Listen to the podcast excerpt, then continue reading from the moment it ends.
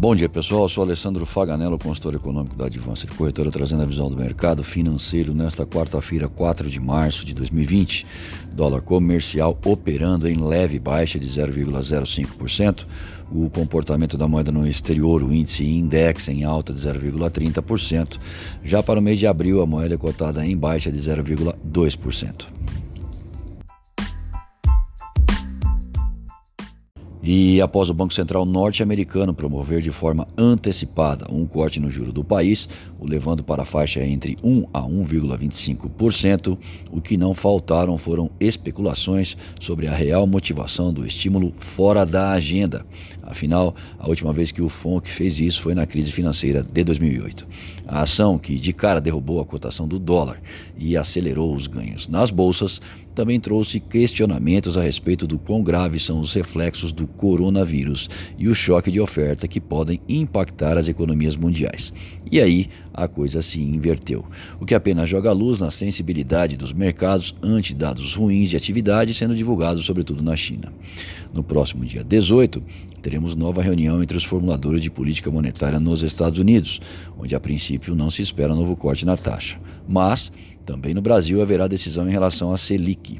Se os riscos à economia americana subiram, de acordo com Jerome Powell, presidente do Federal Reserve, e na China a atividade tem assustado, a pergunta que ficou foi: e o Copom? O que fará da Selic?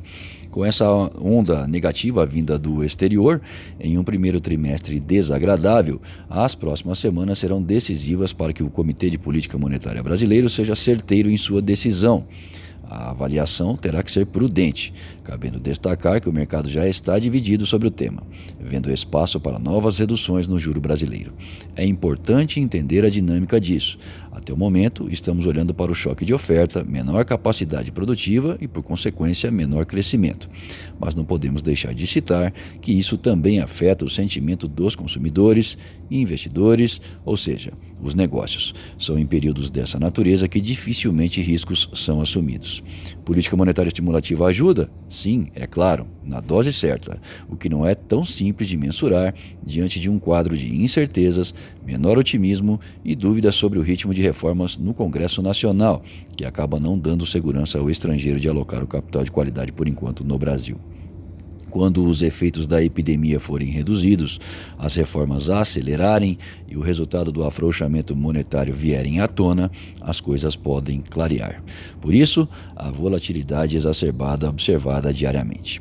Na agenda doméstica foi confirmado hoje que o PIB cresceu 1,1% em 2019 Embora sendo o menor avanço em três anos, se trata da terceira alta anual consecutiva.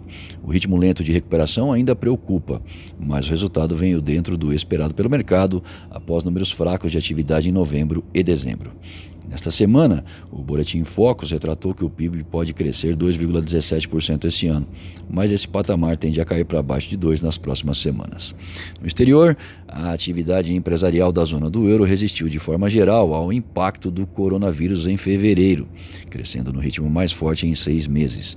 O PMI composto do IHS Market para o bloco em fevereiro subiu para 51,6 de 51,3 em janeiro.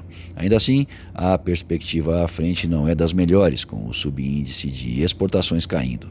Já o setor de serviços cravou 52,6 pontos de 52,5.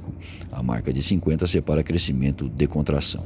As vendas no varejo na região da moeda única subiram 0,6% em janeiro sobre o mês anterior. Quem registrou o pior mês da história em fevereiro foi o setor de serviços chinês. Com isso e outros fatores, espera-se que o Banco Central da China dê em breve suporte a fim de evitar problemas maiores na economia. Nos Estados Unidos, a ADP, que traz dados sobre o mercado de trabalho no setor privado do país, disse que em fevereiro foram criadas 183 mil novas vagas, acima do esperado. Porém, em janeiro, houve revisão para a criação de 209 mil, ante 291 mil, anteriormente relatadas. Logo mais, entre 11h45 e meio-dia, saem dados de atividades do setor de serviços americano em fevereiro. E à tarde, às 16 horas, teremos a divulgação do livro Bege, um compilado de informações econômicas americanas.